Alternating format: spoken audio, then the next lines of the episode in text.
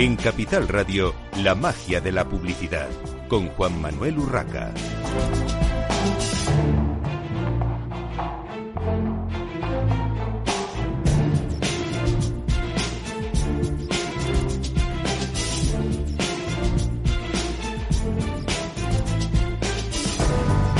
Buenos días, un viernes más a la magia de la publicidad en Capital Radio. Les habla Juan Manuel Urraca. Hoy tenemos con nosotros al teléfono a Christoph Kramer, eh, responsable de Ashley Madison para el mercado europeo. Bienvenido, Christoph. Hola. Hola, buenos días. Buenos días. Sí, ahora, ahora se oye bien, ahora se oye bien. Bueno, eh, Christoph, eh, Ashley Madison, portal de citas para personas eh, casadas. Mm, la verdad es que suena picante como, como mínimo, ¿no?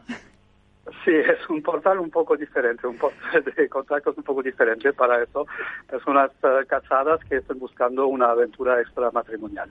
Bueno, ¿cuántos usuarios tiene el portal en España y a nivel global? Si nos puedes dar datos. Sí, entonces, llevamos ya casi 20 años en el mercado, empezó en Canadá en el 2002 y a nivel mundial estamos en más de 50 países uh, con más de 60 millones de usuarios a nivel global. Pero lo realmente interesante para mí también es que en Europa España es nuestro segundo mercado más importante, detrás del Reino Unido. Por, por eso, ¿no? Uh, por delante de países como Alemania, Francia o Italia, llevamos en España ya más de un millón y medio de inscritos. Bueno, eh, Ashley Madison en España y en otros países, pero en concreto en España, eh, se lanzó con una campaña gráfica muy especial, la del eh, rey emérito, más el príncipe Carlos de Inglaterra, más Bill Clinton, campaña provocadora, irreverente, agresiva, estas son palabras mías, ¿eh? eh pero de mensaje sutil. ¿Cómo posicionó la marca en España esta campaña en su momento?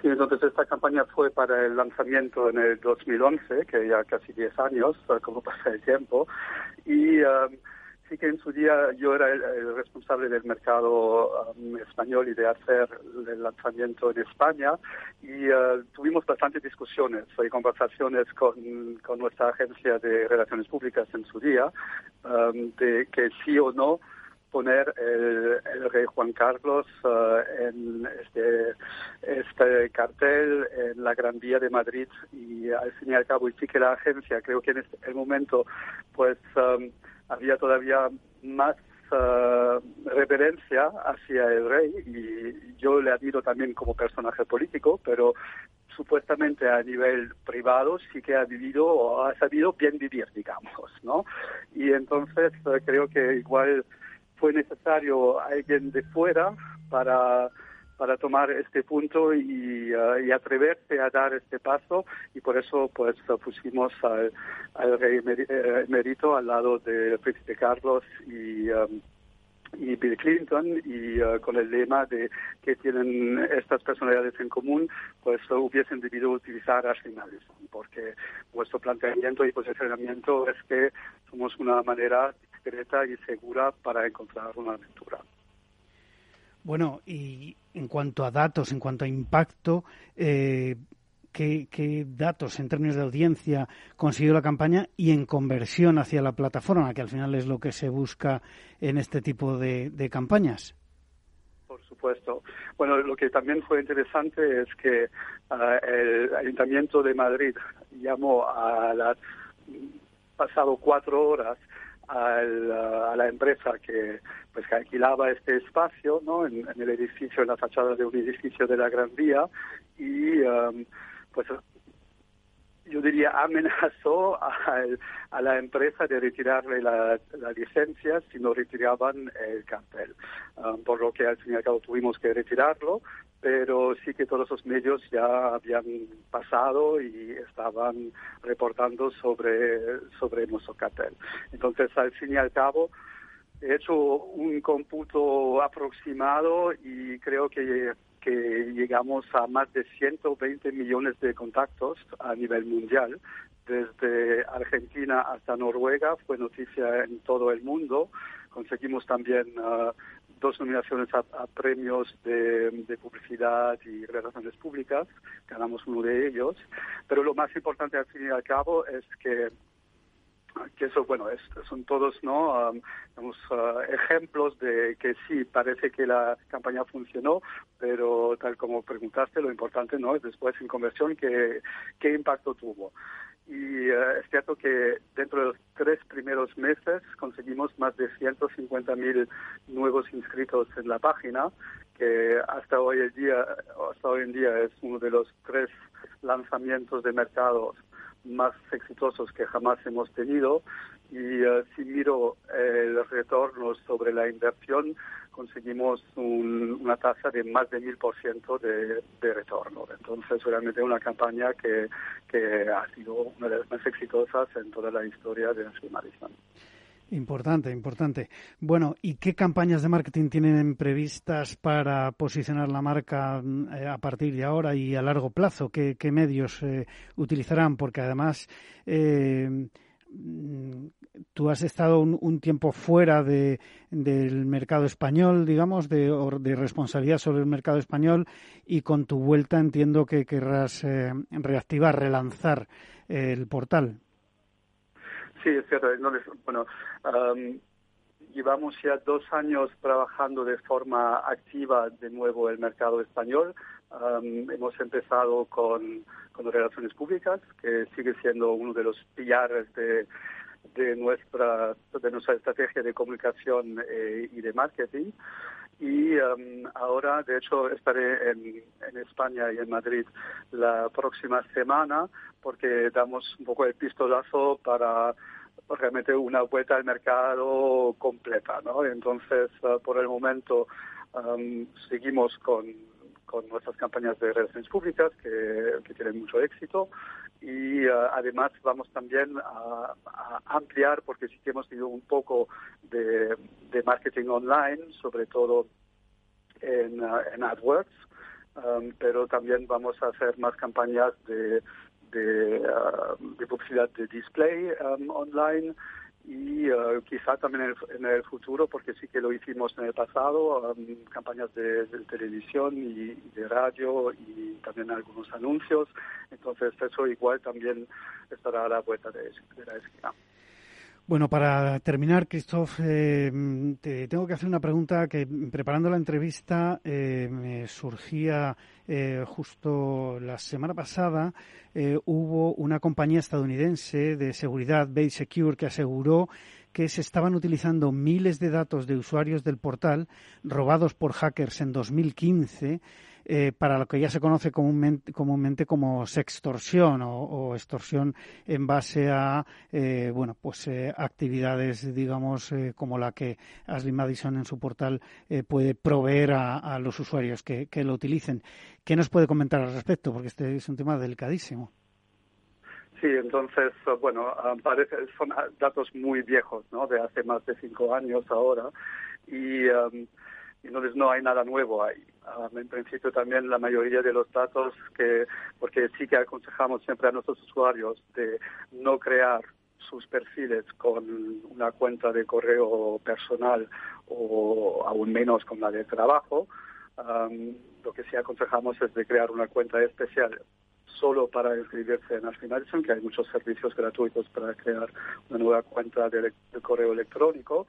Y um, entonces sí que, claro, en su día hubo algunos que, que no siguieron estos consejos, e igual entonces sí que sus, uh, sus emails aparecieron, pero eso fue hace cinco años, entonces ahí no hay nada nuevo y sí que lo que hemos hecho después de, de este hack en el 2015 es, por supuesto, hemos reconstruido toda, toda nuestra infraestructura de, de seguridad y ahí estamos realmente a la, a la vanguardia y trabajamos para realmente asegurar lo máximo posible um, con los medios técnicos de hoy la seguridad de nuestros usuarios. Uh, tenemos varias medidas desde um, de cara al público, digamos, una autenticación en dos pasos para los usuarios, pero también um, revisamos todas las fotos que se suben, vemos también um, si, por ejemplo, alguien sube una foto de un famoso, esa cuenta está directamente señalada. tenemos um, una empresa de, de, ¿cómo se llaman? Los white hat hackers, no de buenos hackers, uh, en San Francisco con la que trabajamos y con los que tenemos un programa para, para eso comprobar que no haya fallos o si hay de, de arreglarlos y solucionarlos en el instante tenemos hemos certificado nuestro equipo interno de seguridad, entonces realmente, hemos tomado todas las medidas necesarias y posibles um, hoy en día para asegurar esta esta seguridad de los datos de nuestros usuarios. Entonces, lo que ha salido esta semana pasada es uh, más bien pues no sé, igual una campaña publicitaria, pero se trata de datos de hace cinco años, que en principio ya no deberían ser relevantes. Muy bien, pues eh, hasta aquí la entrevista con Christoph Kramer, eh, responsable de Ashley Madison para el mercado europeo. Muchas gracias, Christoph. Nosotros seguimos en la magia de la publicidad en Capital Radio, ahora con eh, Sergio Maldonado, CEO de Privacy Cloud.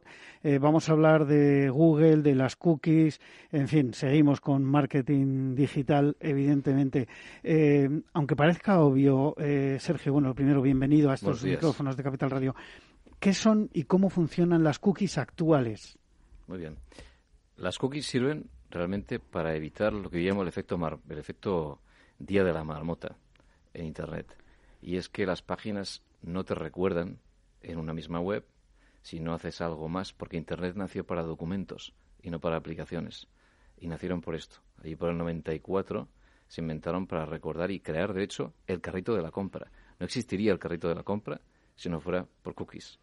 Entonces son una parte esencial del protocolo que usamos en Internet, HTTP. Otra cosa es cómo se crearon las de tercera parte que han dado pie al mercado publicitario y que en el origen, en el 95, cuando empezó DoubleClick, empezaron por un accidente y por un bucle que permitió que un servidor distinto a aquel con el que tú te comunicas sirviera cookies por incluir algún activo, una imagen, un píxel, dentro de la web o el contenido de aquella web a la que se te diriges, por ejemplo, un medio. Bueno, ¿y en qué se basa esta decisión del gigante tecnológico de eliminarlas para 2022, que es la última información que ha saltado como algo eh, realmente para el sector publicitario, eh, bueno, y para el marketing digital en general, como algo eh, muy, muy relevante si llega a producirse. Que muchos de estos anuncios luego se quedan por el camino, ¿no? Yo creo que sí se producirá y creo que se debe a que Google está realmente entre la espada y la pared con esto. Desde hace mucho tiempo se sabe que las cookies de tercera parte que se han utilizado en el mercado publicitario siempre han sido voy a decir algo un poco mejor exagerado, pero una aberración. Es decir, son van contra natura del propio origen y lo que se quiso hacer con Internet, incluso con las cookies en el origen. Allí en el 94, como decía, cuando Lumon Tully, que se llama el creador de las cookies en Netscape, en el origen, cuando empezaron, las creó, hubo un estándar del IETF, que era el, el cuerpo que desarrollaba el estándar para, para HTTP y otros protocolos, donde expresamente se recogió que no debían nunca permitirse las cookies de tercera parte. Desde que se empezó a crear el estándar hasta el 97 en el que vio la luz, ya había nacido DoubleClick y ya se había creado una industria entera. Para cuando por fin empezó, llegó Firefox, mucho más tarde, por fin adheriéndose al estándar, ya teníamos el colador de todo lo que ha pasado hasta ahora. A Google de repente le ha venido la normativa, como sabemos, no solo ePrivacy, lo que en España fue el SSI, sino también GDPR ahora o Reglamento General de Protección de Datos.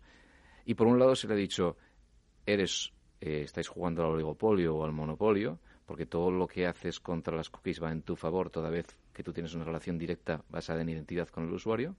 Y por otro lado se le está diciendo, no haces suficiente por la privacidad. Todo lo que haga Google en favor de la privacidad, toda vez que la normativa lo que hace es penalizar la intermediación, porque el consentimiento por naturaleza penaliza la intermediación, por ende va a terminar con el mercado abierto y va a terminar barriendo para casa hacia el mercado basado en identidad. Por tanto, ¿por qué lo ha hecho? Lo ha hecho porque había mucha presión regulatoria, pero también hay presión social, hay alarma social de verdad. Una cosa que nosotros hemos visto es que la cuota de mercado de Chrome, de este navegador, por primera vez había empezado a caer. Y que así como ya teníamos navegadores que estaban rechazando de serie cookies de tercera parte, esto no es nuevo, en Apple Safari rechazaba ya de serie las de tercera parte, en, en Firefox, por supuesto, también ahora, desde el año pasado, estamos hablando de que un 21% de los navegadores de fuera ya no aceptan cookies de tercera parte. Y estamos jugando con descansar solo sobre Chrome. En España puede ser más porque en el ámbito móvil hay mucho peso de Android en España frente a otros países mm, con marketing digital muy desarrollado. Pero al final han crecido hasta 20 tipos de navegadores distintos muy enfocados en privacidad, incluido Brave y algún otro, que por defecto desactivan cookies de tercera. Entonces van con la presión social, van con la presión regulatoria y es verdad que les va a favorecer. Aquí deberíamos distinguir de cara a los oyentes lo que es Google como marca y como eh, paraguas, digamos, de muchas aplicaciones, entre otras el buscador, que es una parte, y el navegador, como comentabas, Chrome, que eh, lo lanzó, lo creó eh, Google, pero que evidentemente es, es, otra cosa. En cualquier caso, es verdad que está creciendo el uso de otros, de otros navegadores, pero eh, en España, por ejemplo, y no solo por el móvil, eh, la penetración, la cuota de mercado, digamos, de, de, Chrome sigue siendo enorme. Todo esto me lleva a preguntarte cómo afectará eh, esa desaparición de las cookies de terceros al mercado publicitario, cómo afectará a los anunciantes, cómo afectará a los modelos de atribución, porque al final estamos hablando de, un sector en el que saber de dónde viene el dato eh, para impactar luego sobre el posible usuario es, muy importante. Yo he dedicado muchos años a la medición de marketing y acciones de marketing y se ha impuesto el cortoplacismo y en nombre del rendimiento se ha impuesto la ceguera y hasta ahora no viene mal un pequeño jarro de agua fría en cuanto a la realidad de lo que hasta ahora llamamos atribución. Hay mucho cuento detrás de la atribución. Y la atribución basada en la vida de una cookie cuando mucha gente la rechaza y la atribución basada en ese cortoplacismo que desprecia el valor a largo plazo de las cosas o de las marcas tiene muchas repercusiones, eh, repercusiones perniciosas. Se ha descubierto que todo aquello que se mide termina premiando el dato sobre incluso el resultado o el, brand equity o el, impacto de marca. Entonces, ¿cómo afectará? Yo creo que será muy positivo para el anunciante, porque dejaremos de estar cegados por la métrica. Hace años que teníamos que predicar en el desierto, mídelo, ten tu visión de primera parte de lo que pasa y no te fíes del dato de tercero o de la agencia o del medio. Pero hemos llegado al extremo opuesto, donde parece que el propio dato es el premio a la inversión. Y en cuanto al modelo de atribución, como digo, yo he escrito mucho sobre esto, no tengo ninguna fe en modelos de atribución. Hemos analizado muchos en empresas que he montado anteriormente y, y creo que es muy bueno que la gente empiece a despertar con el cuento que ha habido detrás de modelos de atribución. Bueno, esto en cuanto a la parte del sector, de anunciantes, agencias de, medios y agencias digitales, evidentemente, pero luego está eh, la otra parte, eh, la privacidad de los usuarios, que al final somos todos, porque todos utilizamos eh, de una u otra manera las web, las apps, etcétera, etcétera. ¿Qué repercusiones tendrá para los usuarios? Claro. Espero que la primera y muy positiva sea que terminemos con el dichoso faldón de consentimiento de las cookies porque no me ha parecido, no he visto nada más terrible para la experiencia de usuario, para la accesibilidad por parte de discapacitados en Internet, para, para e, e insulto a la inteligencia que ha supuesto que cada web tenga que intentar explicar al usuario algo que el usuario nunca podrá llegar a entender y tener que llamar a eso consentimiento cuando realmente lo que estamos haciendo es crear patrones oscuros para buscar una base legal y de espaldas al usuario sin que lo entienda, con, nocturnidad y de forma subrepticia, tener esta, esta base legal para el análisis, como digo, a espaldas. Entonces, afectará al usuario, yo creo que muy positivamente, que podamos empezar a trabajar sin cookies de tercera parte, me parece muy positivo. Eh, es verdad, como comentabas, que eh, la mayoría de los usuarios, yo me atrevería a decir que el 99% de los usuarios no saben ni les interesa, entre comillas, qué son las cookies, porque al final todos eh, navegamos y la mayoría de la gente lo que te dice es, bueno, si aparece ese mensaje, le das OK, como a todo, le das OK y, para adelante, ¿no? Esto eh, tiramos para adelante y, y, hasta yo lo que quiero es ver pues tal web de, de una marca, de un, de un marketplace, de, de lo que sea, o de un medio y, y al final, bueno, pues me da igual lo que me pidan porque yo quiero entrar allí y nadie, yo creo que nadie se lee salvo de alguna manera los que estamos en el sector, los que tenemos eh, otros intereses informativos mm, o comerciales, según el caso, para conocer qué está pasando con, con, esas cookies, con esos datos. Bueno, ¿de qué manera la directiva e-privacy, conocida como la ley de cookies, modifica el panorama publicitario, porque esto, bueno, hablábamos de, las consecuencias de las cookies y de, su desaparición, pero esta directiva eh, es ya algo, digamos, formal, no es, eh, no es, em, digamos, una iniciativa de una empresa. Bien. Esta directiva lleva mucho tiempo ahí, ¿verdad? Pues la primera versión de la directiva fue en 2002, en España vio la luz en la Ley General de Telecomunicaciones de 2003, la siguiente versión de la directiva e-privacy fue 2009 lo que es la directiva. En España vio la luz esta vez en la LSSI, en la Ley de Comercio Electrónico que se ha llamado, y esto fue en 2012. Y a partir de ahí salió el artículo 22.2, que es lo que ahora nos rige para consentimiento de cookies, que es el 5.3 de la directiva. Vale, esto se supone que iba a cambiar el año pasado con un reglamento, ¿verdad? Que en teoría, en el origen, iban a hacer a la luz, iba a dar la, iba a dar la luz a la vez que el Reglamento General de Protección de Datos 25 de mayo del 18. No fue así. Hay mucha discrepancia entre diferentes industrias y al final la ley de cookies no ha podido ser reemplazada por un reglamento que lo armonice a nivel comunitario. Entonces, ¿qué ha pasado con ePrivacy como lo tenemos ahora? Por tanto, artículo 22.2 LSSI en España, que está pidiendo el consentimiento expreso, inequívoco, eh, y que eh, lo que hemos tenido hasta ahora ha sido una forma de de engañar, vamos a engañar, no sé cómo decir, buscar la puerta de atrás a, obtener ese consentimiento. Ahora, por fin, hay una sentencia. Hasta ahora, pues cada país tiene unas directrices. Ahora hay una sentencia y pide consentimiento real. Y lo que hacemos en España, e incluso lo que aparece en las directrices de la agencia, no respeta esa sentencia. Bueno, curioso. Eh, tenemos que hacer una brevísima pausa para la publicidad en eh, la magia de la publicidad en Capital Radio y enseguida continuamos hablando de este interesante tema.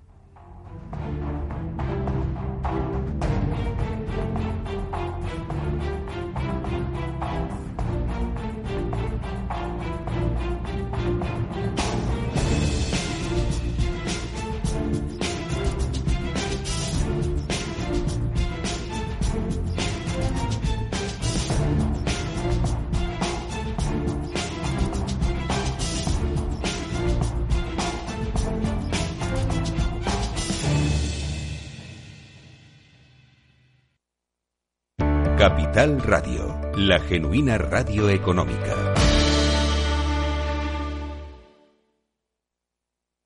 Cuando comenzábamos, en el año 95, no imaginábamos que 20 años después más de 100.000 personas utilizarían nuestras herramientas de inversión. En cada nuevo reto que emprendemos ponemos lo mejor de nosotros mismos. En VisualChart queremos avanzar y por eso hemos lanzado nuestra propia agencia de valores, Esfera Capital. Esfera Capital, un broker de inversores para inversores. Si quiere conocer nuestro trabajo, visítenos en esferacapital.es. Capital Radio. Aportamos valor. Mi empresa me ha comunicado que hace un ERTE y tengo que solicitar la prestación. ¿Qué tengo que hacer? Será tramitada de oficio la inscripción como demandante de empleo a todas las personas que lo comuniquen a la Dirección General de Trabajo que se encuentren en un ERTE. Tu comunidad autónoma se pondrá en contacto contigo vía mail. La magia de la publicidad con Juan Manuel Urraca.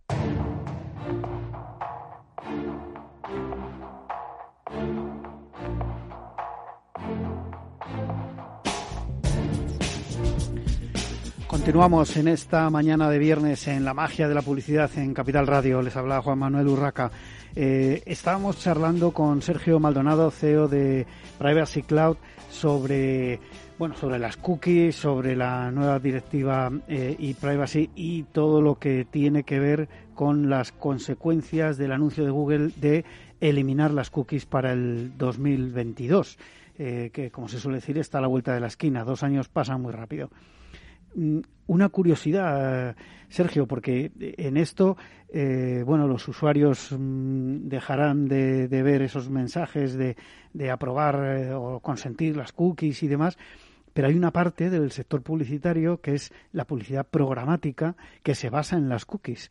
¿Cómo funcionará ese tipo de publicidad a partir de 2022, teniendo en cuenta además que muchas eh, agencias de medios y agencias digitales nos han vendido en los últimos años y sobre todo en los últimos meses, que es la gran panacea de, de la publicidad en digital. Vale. Pues a ver, eh, la publicidad programática no tiene por qué ser comportamental. Existe la publicidad programática contextual y la automatización per se no se acaba. Pero hasta ahora hemos jugado a un juego bastante peligroso donde hemos combinado a los medios a competir en la puja por perfiles y no por contexto, por tanto no por contenido periodístico de calidad, sino por perfiles. Esto ha creado un mercado desastroso. Los medios se mueren porque compiten en el mercado abierto con inventario infinito, por tanto el precio del inventario cae en picado. No ponen en valor la calidad de sus contenidos porque un artículo periodístico de calidad compite con la foto de un gato. Y encima nos quejamos ahora y las marcas se quejan de que con todos los beneficios que se nos vendían de la programática comportamental, ahora hay problemas de seguridad de marca, de brand safety.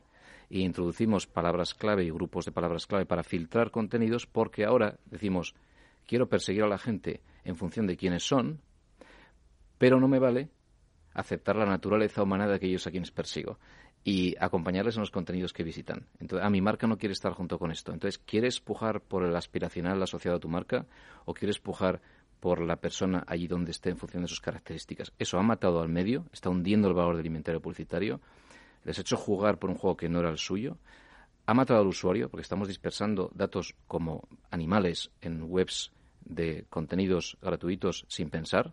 Eso de aceptar todas las cookies eh, sabiendo que hay 500 empresas detrás de cada intercambio, donde hay cruces de información que no sabes cómo te van a afectar a futuro. A mí me parece que sí que es mucho más serio de lo que parece. La programática me parece muy negativa. Me parece que la forma de salir de programática que ha traído un 50% de, de costes de intermediación entre DSP, DMP, Exchange, Network, DMP, todas las piezas de intermediación se llevan la mitad del presupuesto publicitario del anunciante. Y además hay entre un 12 y un 20% de fraude de inventario falso, de clics fraudulentos, de viability que algunos llaman fraude, otros no. Fraude, intermediación, seguridad de marca, tiene tantos problemas y encima está hundiendo a los medios que cuanto antes se vaya a la programática comportamental, si me preguntas a mí, mejor. Sergio Maldonado, CEO de Privacy Cloud. Muy interesante todos los eh, datos, todas las reflexiones sobre eh, esta, este anuncio de Google de eliminar las cookies y las repercusiones que, que tendrá en el mercado publicitario y para los usuarios, eh, al final para, para todos los usuarios de webs que de una manera u otra somos todos. Muchísimas gracias por participar hoy en el programa. Continuamos con nuestro programa, en este caso con Carlos Cantó, CEO de SPSG Consulting eh, y vocal y responsable del barómetro de patrocinio deportivo de la Asociación de Marketing de España. Bienvenido, Carlos. Hola, Juan Manuel, ¿qué tal? Muy buenos días y un, y un placer volver a estar aquí. Sí, bienvenido una vez más, efectivamente. Carlos ya, ya ha estado en estos micrófonos hablando de otros temas, pero hoy vamos a hablar de este barómetro de patrocinio deportivo 2019 de la Asociación de Marketing de España. Para empezar, ¿quién y cómo ha elaborado, cómo se ha elaborado este barómetro? Sí, a ver, el día 30 de enero, el jueves pasado, se presentó aquí en Madrid eh, la edición 2019 del barómetro de patrocinio deportivo que elabora SPSG Consulting desde hace varios años y quiero agradecer desde aquí, desde esta plataforma, el apoyo en la organización del evento de presentación a la sección de marketing de España, de la cual yo también soy vocal. En sí, el barómetro ah, se constituye por cuatro partes. Una primera parte que son encuestas realizadas a los patrocinadores. Una segunda parte encuestas realizadas a las properties, es decir, los patrocinados, clubes, federaciones, competiciones, eventos, ligas, etcétera. Una tercera parte que son encuestas telefónicas realizadas a una muestra de 600 personas en Madrid, Barcelona y Sevilla, encuestas telefónicas de carácter abierto. Y la cuarta parte, o la última son unas uh, recomendaciones, unas conclusiones a nivel de tendencias en el sport business, incluyendo el patrocinio. ¿Cuáles son las claves principales que marcarán las tendencias en el patrocinio deportivo en, en 2020 según eh, los datos eh, de, del resultado del barómetro? Yo diría que las, las tendencias en patrocinio se fundamentan básicamente en cuatro aspectos. Una, una mayor profesionalización de todo lo que eh, se, se, atribuye está relacionado con el, con el patrocinio, que, que por cierto no es intrusivo. Segundamente, eh, cómo afecta todo el nuevo paradigma de acceso a contenido deportivo, la aparición de las OTTs, la potenciación de los pay-per-views, los influencers, el rol que, hacen ya las plataformas sociales, que no son redes sociales, son plataformas sociales que pueden ser de temática conversacional o de temática deportiva, porque ellas mismas, los Twitter, los Facebook, etcétera, también optan y también invierten en derechos ah, de deporte. Y ah, también todo el tema de que el patrocinio no es visibilidad no es visibilidad de marca, el, el, patrocinio va muchísimo más allá de la visibilidad de marca, el patrocinio conlleva ah, contenido único, contenido, contiene en los aspectos de activación tres importantes temas. Una, diferenciación. Dos, deslocalización. Y tres, desestacionalización. Y el cuarto elemento que querría destacar es que el patrocinio ayuda o debería ayudar a crear legado. Un legado tanto para la property como para la marca y como para el deporte al cual se asocia ese patrocinador. Un, un, legado que puede ser tangible o intangible, y que normalmente es de carácter finalista, un legado que perdure en el tiempo. En cuanto a marcas, eh, bueno, todos tenemos eh, de los, las principales eh, competiciones, de los principales deportes o los más conocidos, todos tenemos en mente marcas que han estado siempre asociadas a estas competiciones deportivas. Pero, ¿qué marcas destacan como las más vinculadas a este tipo de, de patrocinios en nuestro país en concreto? Según el estudio en el 2019, esto se, hizo en diciembre del 2019, las cinco marcas más asociadas al patrocinio deportivo en España son Rakuten, Bewin, Santander, Movistar y Coca-Cola. Y también están en el top 10 marcas tales como Movistar Telefónica, CaixaBank, Endesa, Emirates, Repsol, Red Bull, Qatar Airways, BBVA, B365 e Iberdrola. Eh, lo primero que me llamó la atención cuando vi estos datos es que eh, todo me suena a fútbol, básicamente. No digo que sea todo, pero evidentemente eh, es consecuencia o puede ser consecuencia de que las preguntas eran abiertas. me imagino que no había nada sugerido en la encuesta, sino que eran preguntas de respuesta espontánea y de alguna manera, pues la mayor parte de la población tiene, como decía al principio, ¿no? esas marcas eh, que bueno, te puede gustar más o menos el fútbol, pero al final las conoces, ¿no? Las estás viendo en la tele, etcétera, etcétera. Efectivamente, Juan Manuel, tú lo has explicado muy bien, incluso mejor que yo, ¿no? Eh, las preguntas son abiertas, son uh, respuestas espontáneas, nunca sugeridas. Dos, España es un país de fútbol, esto por si nos gusta o no, pero la realidad eh, es así. Y dentro del fútbol hay especialmente dos o tres eh, clubes que dominan la escena. Entonces, las marcas asociadas a esos dos o tres clubes que dominan la escena normalmente, y no este año solo, este año digo 2019, diciembre, sino en los años anteriores, año tras año, se constata un poco el mismo pattern. ¿Eh? de que las marcas asociadas a esos dos clubes, especialmente en las camisetas, no únicamente, pues son las más recordadas, las más asociadas con el, de, con el patrocinio a nivel de deporte en general. Luego sí que hay marcas más concretas que se asocian mayormente a deportes concretos. Por ejemplo, Endesa con el baloncesto, por ejemplo, Movistar con ciclismo, por ejemplo, Repsol con motor, incluyendo tanto automovilismo como motociclismo, y Verdola con el deporte practicado por personas de género femenino, por ejemplo. Sí, esto es curioso porque, claro, de alguna manera las marcas tienen que buscar también otros territorios, ¿no? No solamente el, deporte, eh, digamos, mayoritario. Eh, hay muchas posibilidades también eh, de patrocinio para, para las marcas. Y en cuanto a los protagonistas del deporte, los deportistas en sí, ¿cuáles destacan como imagen patrocinable en nuestro deporte nacional y entre los extranjeros? Sí, dentro de lo que es la encuesta a los fans, esas 600 encuestas abiertas, cuestionarios con preguntas abiertas que se hacen, preguntamos también los, los deportistas, tanto españoles como internacionales, con mejor imagen. Por parte española, mm, el número uno siempre es Rafa Nadal, y también el número dos normalmente sale Pau Gasol. En este caso, el número tres ha sido Fernando Alonso, que el año pasado, que el año 2018 estaba en cuarta posición.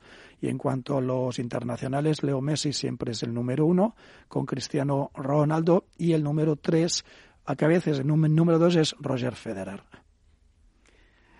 Bueno, al fin y al cabo, todos eh, grandes deportistas muy conocidos, muy televisivos, por decirlo de alguna manera, muy reconocidos por el gran, por el gran público.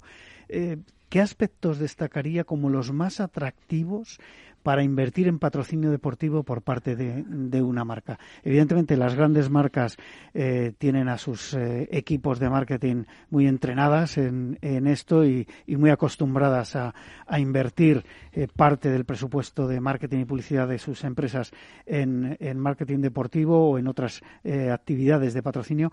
Pero, ¿qué, podríamos recomendar? ¿Qué, qué destacar a bueno marcas digamos de un tamaño quizá no tan grande empresas no tan grandes y que quieren también eh, entrar en este mundo Sí, a ver, el patrocinio primeramente crece, crece, crece, crece a una tasa entre el 3 y el 6% en base anual.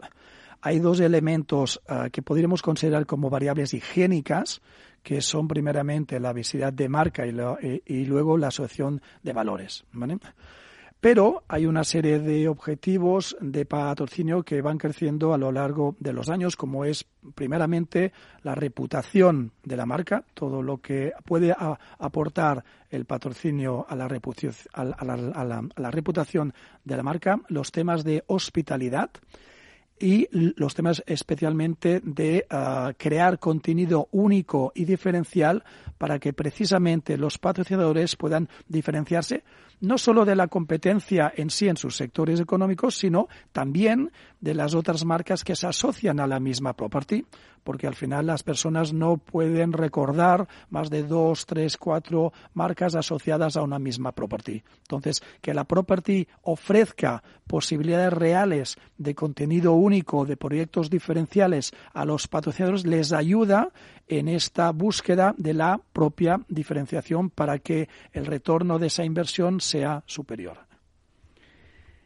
¿Y el contenido audiovisual como elemento diferenciador, qué aporta y qué podrá aportar en el futuro a las marcas que apuestan por, apoyar el deporte? Porque al final eh, tengamos en cuenta que el patrocinio, más allá de los grandes eh, clubes que, tienen muchas fuentes de financiación, eh, no deja de ser un apoyo desde el deporte de base hasta bueno pues las grandes ligas, digamos.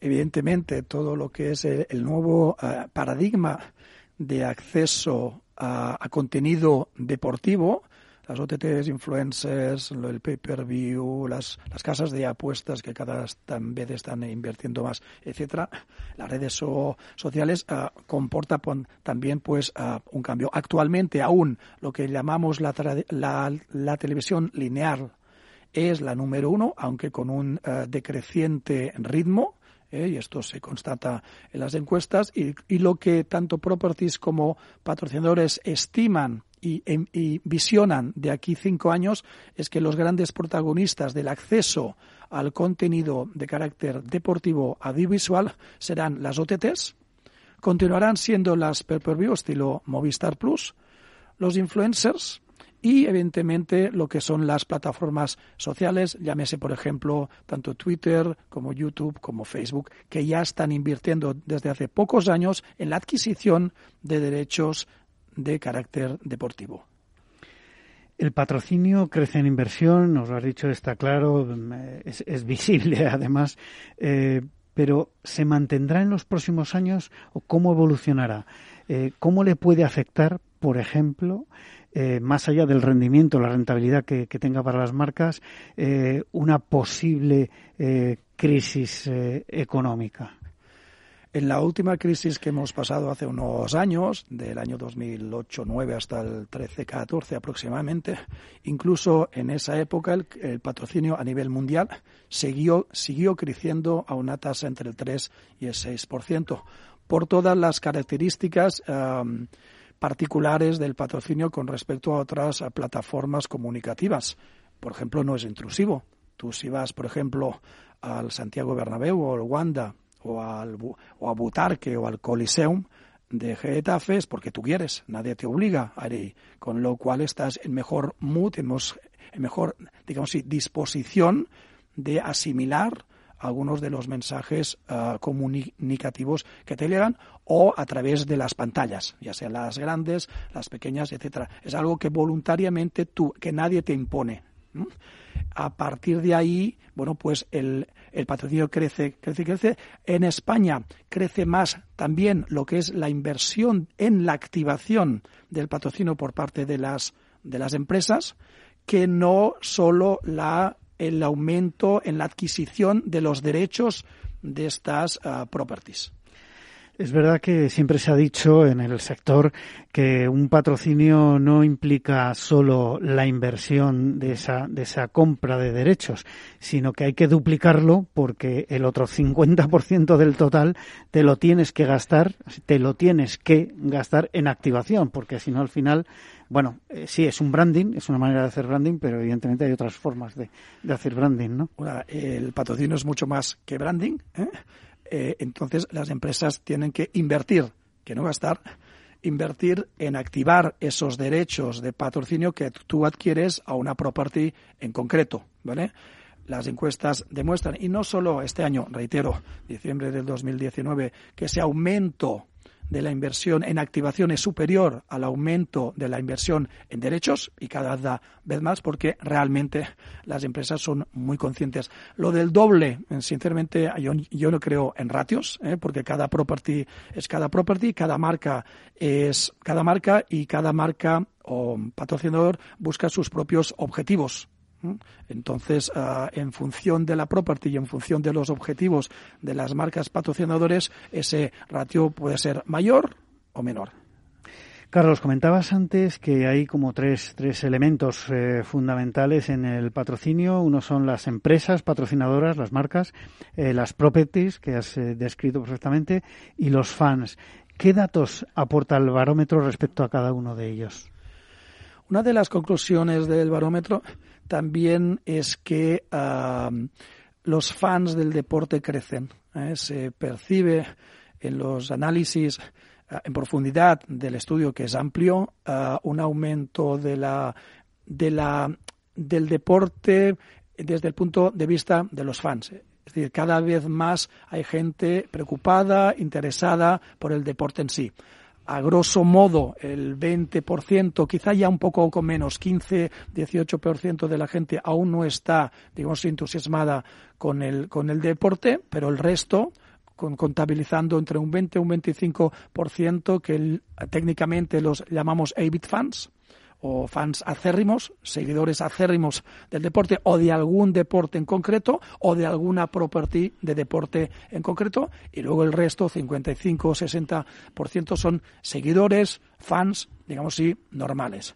Pero ese eh, trasvase un poco del no fan, del no interesante o no interesado hacia los interesados, hacia los seguidores. Bueno, pues muchísimas gracias a Sergio Maldonado, CEO de Privacy Cloud, y a Carlos Cantó, CEO de SPSG, eh, que hemos tenido, a los dos los hemos tenido hoy en el estudio de directo de Capital Radio, eh, hablando en la magia de la publicidad. Y a todos ustedes les espero el viernes que viene en la magia de la publicidad en Capital Radio. Les habla Juan Manuel Urraca.